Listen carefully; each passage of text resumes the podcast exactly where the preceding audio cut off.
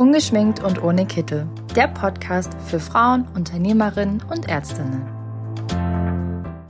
Hallo und herzlich willkommen bei einer neuen Folge Ungeschminkt und ohne Kittel. Ich darf heute Annelie Eichhorn begrüßen. Hallo und herzlich willkommen im Podcast. Hallo Christine, ich freue mich. Ich freue mich auch. Wir hatten letztens schon das große Thema Fachkräftemangel. Wie kann ich meine Fachkräfte branchenfremd besetzen? Du als Expertin für Kliniken kannst da natürlich nochmal Einblicke in eine ganz andere Struktur geben. Also in der Klinik Branchen fremd besetzen ist natürlich nochmal ein ganz anderes Thema. Wir haben hier ganz andere Stellen. Ähm, wir haben hier teilweise auch einen einfach ganz anderen Stresspegel, das Zeitmanagement. Also hier sind die Strukturen so komplett unterschiedlich wie zu einer Praxis. Von daher sprechen wir heute auch mal darüber. Kann ich in einer Klinik branchenfremd besetzen? Erst einmal diese geballte Frage an dich weitergeleitet. Ist das möglich? ähm, es kommt auf die Stelle und auf die Aufgabeninhalte an. Und äh, wir haben ja in Kliniken sowohl Tätigkeiten, die hochspezialisiert sind, ja, wo ich ganz fundiertes Fachwissen brauche. Ich meine, deswegen haben wir ja auch entsprechend qualifizierte äh, Gesundheits- und Krankenpflegerinnen und Pfleger, Ärzte, Physiotherapeuten und so weiter. Aber es gibt auch immer wieder Tätigkeiten, wo man jetzt nicht speziell eine medizinische Ausbildung braucht. Das heißt, wenn man sich überlegt, ein Patient, eine Patientin kommt in die Klinik, was braucht er denn? Ja, der braucht Orientierung. Ja, dass er weiß, wo, wo komme ich hin. Der braucht seine Unterlagen. Ähm, der muss auf Stationen gezeigt bekommen, wo was passiert. Der braucht seine Versorgung mit Essen und Trinken. Also es gibt viele Kleinigkeiten. Er braucht vielleicht Hilfe, wie er sein Gepäck in den Schrank räumt. Und das sind alles Aufgaben, wo es nicht unbedingt jemand medizinisches braucht, sondern es braucht jemand, der Freude daran hat, die Menschen, die Patientinnen und Patienten genau darin zu unterstützen ähm, und dann diese Aufgaben übernimmt. Und ich finde es wirklich auch, ich habe da auch schon Erfahrungen gemacht in einem Universitätsklinikum, wo wir wirklich solche Menschen auch eingesetzt haben. Zum Teil war da auch ähm, Menschen, die aus einem anderen Land kamen, zum Teil Geflüchtete, die einfach auch im Rahmen von einem Praktikum geguckt haben, wie können wir hier uns integrieren in diesen Arbeitsmarkt. Und das war sehr toll, weil die einfach auch eine große Freude hatten, genau diese Tätigkeiten zu übernehmen. Im Gegensatz vielleicht zu einer äh, Krankenschwester, die sagt, ich muss noch die Infusion anhängen, die Verbände wechseln, ähm, die einfach auch mehr diese andere medizinischen Dinge im Kopf hat und die natürlich dann auch diese Hilfstätigkeiten mitmacht. Aber für sie ist das eher ein, das auch noch. Eigentlich habe ich ja noch andere viele Aufgaben und Menschen, die aber speziell für diese Servicetätigkeiten äh, eingestellt sind, ähm, die haben dann auch noch mal eine ganz andere Begeisterung für diese, für diese Aufgaben, geben dem einen anderen Stellenwert und sind dann vielleicht sogar auch besser, wenn die das machen, als wenn das jemand ist, der da drei Jahre eigentlich eine medizinische Ausbildung hat. Wir reden jetzt natürlich davon, dass wir jetzt nicht ähm, die Berufe besetzen, wo man wirklich einfach Kernwissen für braucht. Also natürlich soll jetzt hier nicht jemand Fachfremdes eine Infusion legen oder mhm. äh, mit Krebspatienten arbeiten. Das natürlich nicht, aber ich äh, kann mir auch vorstellen und tatsächlich habe ich vor langer Zeit aber schon, das ist jetzt bestimmt schon ein, zwei Jahre her und das kommt gerade so in meinem Kopf hoch, habe ich gelesen, es gibt in irgendwo im asiatischen Bereich war das, gab es eine Klinik, die haben einen Seelsorger eingestellt.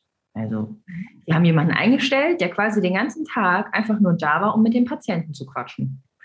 Der ist wirklich rund um die Uhr von Zimmer zu Zimmer und hat sich da hingesetzt und hat gesagt, ja, wie geht's dir denn? Und was machst du denn heute so? Und wie ist es denn, damit eben hier auch dieser Smalltalk so ein bisschen dem, den Fachkräften abgenommen wurde? Und natürlich hatten dann trotzdem die äh, Mitarbeiterinnen und Mitarbeiter die Chance, sich da auch mal hinzusetzen und zu sagen, ja, du bist ja meine Lieblingspatientin, wie geht's dir denn heute? Ist denn alles in Ordnung bei dir? Aber sie waren nicht mehr in diesem, ah, der Patient braucht auch mal Aufmerksamkeit und ich muss jetzt mal mit dem reden und ich habe eigentlich gar keine Zeit, ich muss eigentlich schon die nächste Infusion legen, ich muss da noch Blut abnehmen, sondern hier war wirklich eine Person, und lass mich lügen, ich bin mir sicher, das war ein Rentner. Ich habe das zumindest so im Kopf, aber es ist einfach zu lange her. Und schon alleine sowas, wäre sowas vorstellbar und würde sowas wirklich Arbeit abnehmen hier in Deutschland? Also die Kliniken, die ich kenne, die haben das. Ja. ja? Also da gibt es die Seelsorgeabteilung. Bei den konfessionellen Häusern ist es sowieso, ähm, dass die ihre ähm, Menschen haben, Männer wie Frauen, die das äh, sozusagen, da gehört das mit zum Konzept, dass sie das mitgehören. Das sind ja zum Teil auch von Orden gestiftete, gegründete Kliniken, ähm, wo das eine feste Säule ist, ähm, aber auch einem Universitätsklinikum. Auch die haben die, die äh, Zusammenarbeit mit der katholischen oder auch der evangelischen Seelsorge. Und ähm, da ist dann eher die Frage, wie schafft man diesen Kontakt?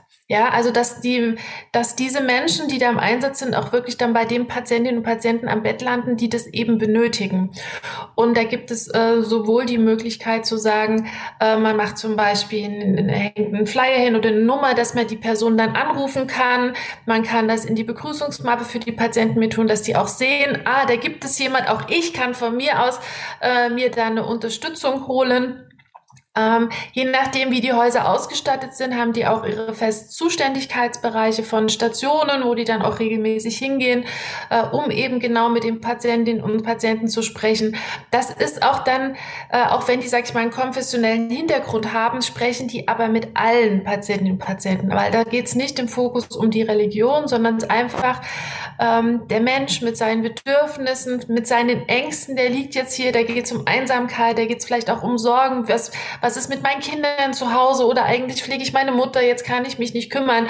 Also einfach, dass man jemanden hat, ähm, der für einen da ist, wo man seine, ja, seine Gedanken und seine Sorgen mitteilen kann. Und deswegen finde ich, ist das was sehr, sehr Wichtiges, ähm, was es gibt.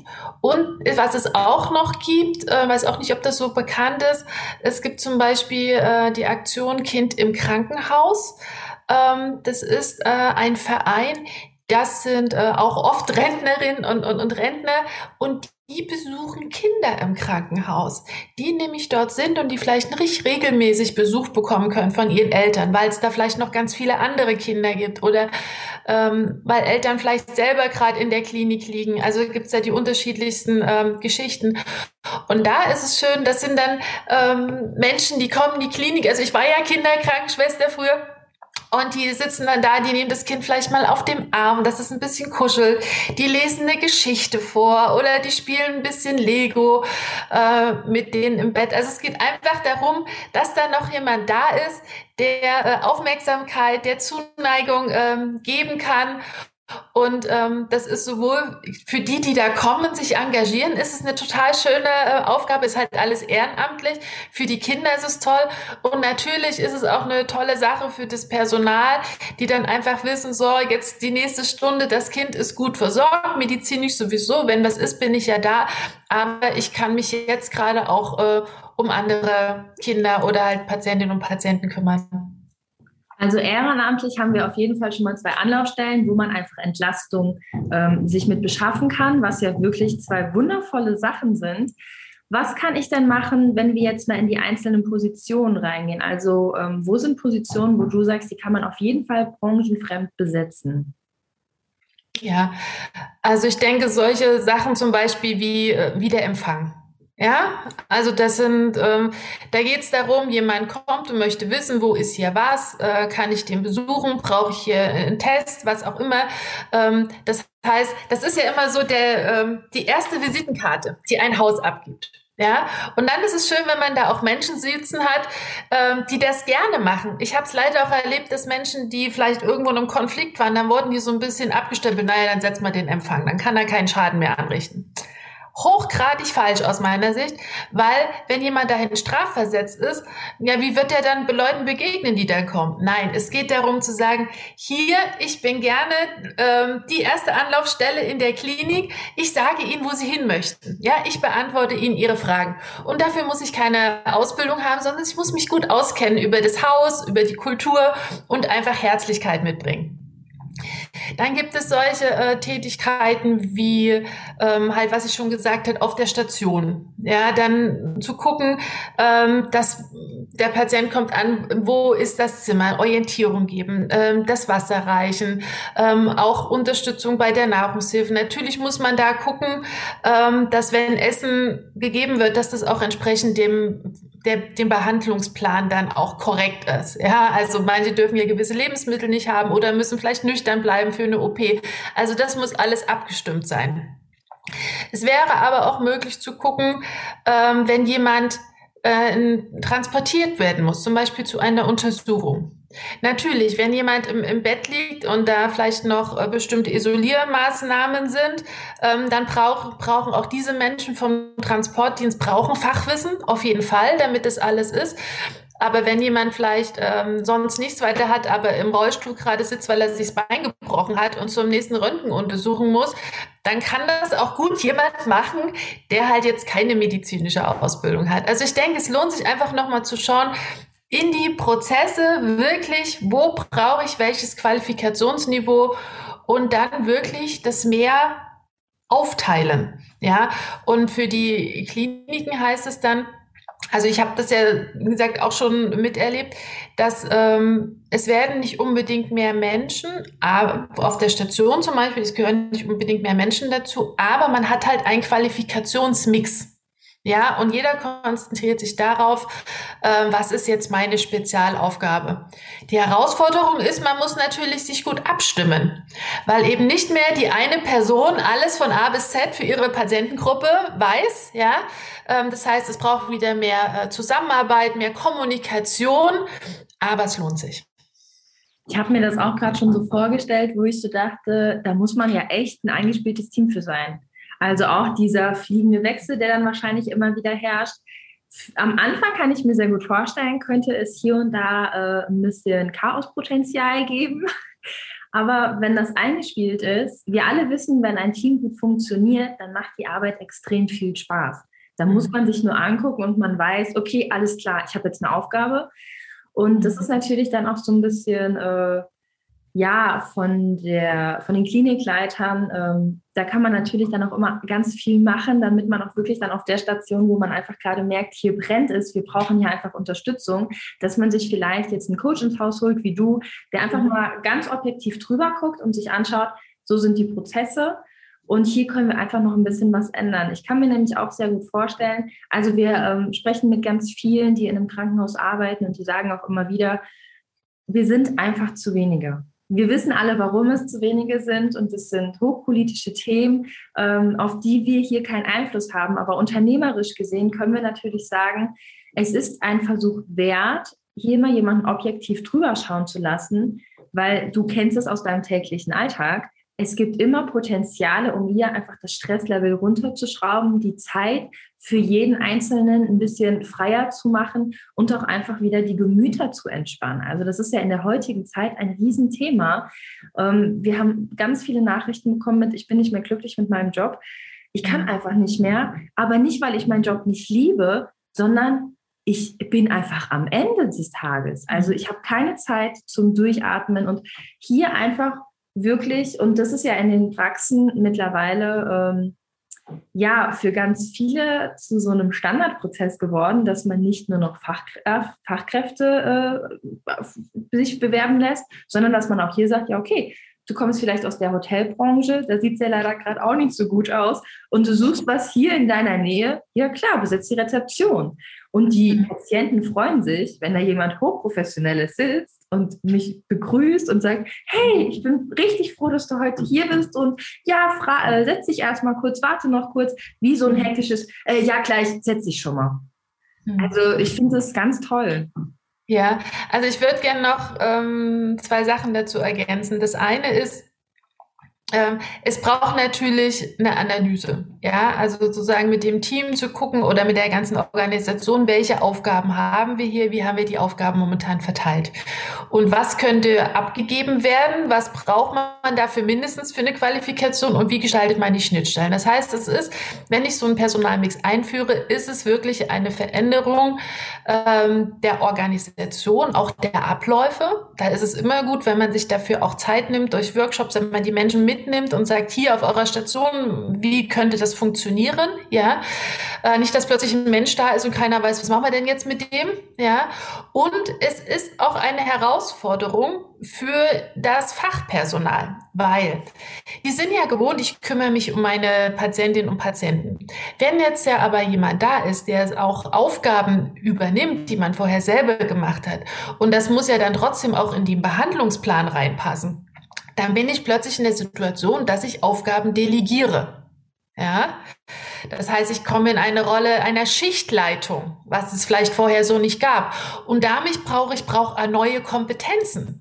Ja, weil ich nämlich plötzlich jemand bin, der auch äh, äh, vielleicht Aufgaben äh, übergibt, der guckt, funktioniert die Kommunikation gut, was ist, wenn es da ein Missverständnis gab, dass man in der Lage ist, das aufzudecken, zu klären. Ich muss punktuell sicherlich auch kontrollieren, ist der Patient jetzt wirklich ähm, verlegt worden, ja. Und das erfordert Führungskompetenzen, die so in einer dreijährigen Ausbildung erstmal nicht vermittelt werden, sondern da geht es ja im Schwerpunkt wirklich um, um die Fachausbildung. Das heißt, wenn ein Haus sich auf dem Weg macht, sagt, ja, wir wollen das, bedeutet es auch, dass ich die Pflegekräfte, die schon da sind und plötzlich in eine neue Rolle reinkommen, dass auch die begleitet werden. Ja, also da habe ich jetzt auch gerade äh, eine Anfrage. Das ist jetzt kein Krankenhaus, sondern es ist ein Seniorenheim, aber auch da gibt es ja ähnliche Strukturen, die ganz klar für sich gesagt haben, wir wollen auf dem Weg gehen Richtung Personalmix und wo ich jetzt auch dann entsprechend Seminare geben werde, damit äh, dort die Schichtleitung diese Führungskompetenzen erlernen. Ja, und ich habe auch früher schon an einem Klinikum, wo wir das eingeführt haben, habe ich diese Schichtleitung begleitet im Schichtdienst. Das heißt, ich bin eine Schicht mitgelaufen. Also oft habe ich jemanden auch zwei, dreimal begleitet und habe einfach geguckt, wie sind denn jetzt wirklich umgesetzt die Prozesse, was läuft gut, wo braucht jemand vielleicht noch Unterstützung, wo knirscht's. Ähm, das heißt, es ist sehr hilfreich, wenn man nochmal jemanden hat von außen, der halt unterstützen kann durch Feedback, ähm, durch nochmal andere Kompetenzen, die vermittelt werden können. Natürlich heißt es auch erstmal ein bisschen Aufwand, aber es lohnt sich. Ja, weil man es halt wirklich professionell angibt und ähm, jeder am Ende auch wirklich weiß, was ist meine Aufgabe und die Schnittstellen. Oder ich habe jetzt die Woche gehört, ist doch besser von Nahtstellen äh, zu sprechen, weil sich ja Sachen gut miteinander ähm, verbinden. Ja, dass das alles gut funktioniert. Das wäre jetzt tatsächlich auch meine Abschlussfrage gewesen, ähm, weil ich genau das fragen wollte. Jetzt hast du ja schon deine Erfahrungen, ihr habt da auch schon äh, Kliniken, äh, da bist du schon mit durchgegangen. Also im Endeffekt sagst du auf jeden Fall möglich, aber es muss professionell gemacht werden. Das ist ganz, ganz wichtig. Also, ich finde, das ist ein ganz spannendes Thema und ich finde, es ist auch ein sehr wertvolles Thema, weil ähm, wir haben eben noch vor unserem Podcast drüber geredet, ähm, der, die Uniklinik in Köln, da sprechen die jetzt auch darüber, die machen äh, so ein bisschen online auf die Straße und sagen einfach, äh, so sieht das hier bei uns in der Klinik aus.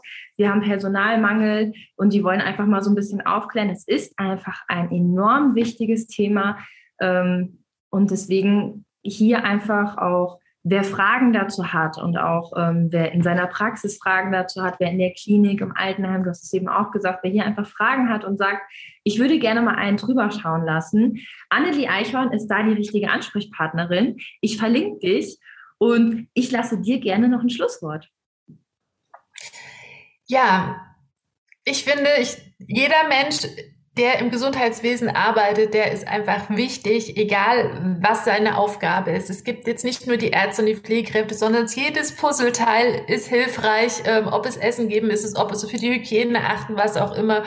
Und äh, das ist wie eine große Familie. Und äh, ich finde es an der Zeit auch zu gucken, wer kann uns da auch noch unterstützen, damit es am Ende allen gut geht. Und ähm, allen Kliniken, allen Praxen, die sich auf den Weg machen, wünsche ich ganz, ganz viel Erfolg. Und es gibt viele professionelle Coaches wie mich, die gerne unterstützen. Wir sind da und freuen uns einfach auf Kontakt. Super, dann vielen lieben Dank und wir hören schon ganz bald wieder voneinander. Sehr gerne. Tschüss.